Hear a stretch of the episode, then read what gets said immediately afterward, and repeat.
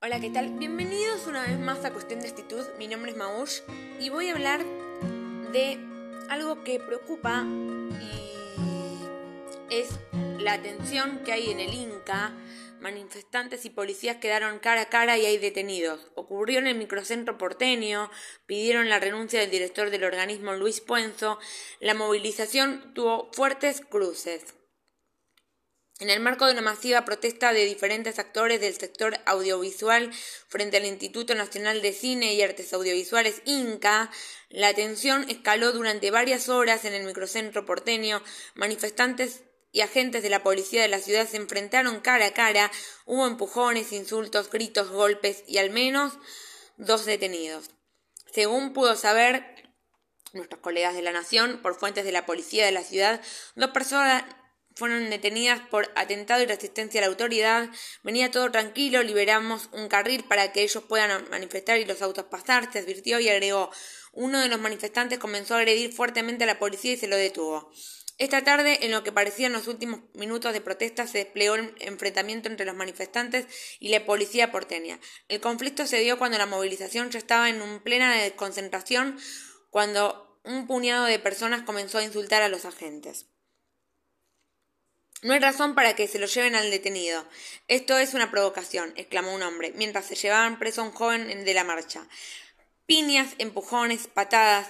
Los mismos manifestantes abrazaban al joven mientras que el policía intentaba avanzar con la detención. Luego de varios minutos de forcejeo, los detenidos fueron trasladados en patrulleros.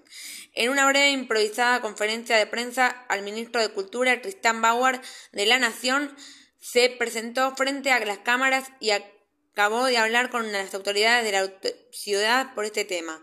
Anticipó y afirmó que lo primero es parar la represión. El reclamo.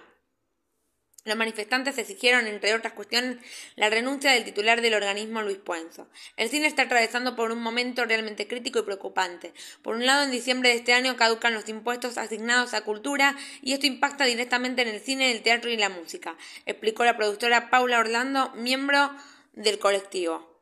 Y remarcó, si solo dejamos a grandes plataformas producir contenidos, estamos hablando de la pérdida de miradas, de la pérdida de identidad, de la pérdida de soberanía cultural. Y agrega, por otro lado, nos enteramos de un decreto impulsado por la actual gestión del Inca que propone limitar los subsidios que recibe del cine volviéndolo más excluyente. El colectivo de cineastas, a través de una carta abierta que se envió al ministro de Cultura, Tristan Bauer, se enumeraron razones por las cuales cuestionan el funcionamiento del Inca. No estableció ninguna medida tendiente a revertir las enormes desigualdades de género a la hora de dirigir o ocupar roles centrales de los equipos técnicos, indicaron, entre otras cuestiones. Además, se advirtió que se financiaron los festivales nacionales. A tiempo se denunció que no se impulsó la red de espacios Inca y tampoco se puso en marcha la cinemática y archivo de imagen nacional, CINAIN, entre otros reclamos. Bueno, esto ha sido todo por hoy en cuestión de actitud y cambiando de tema, felicitamos a Britney Spears que anunció su embarazo. Bueno, ahora sí, finalizamos con el capítulo de hoy y un beso hasta el próximo capítulo.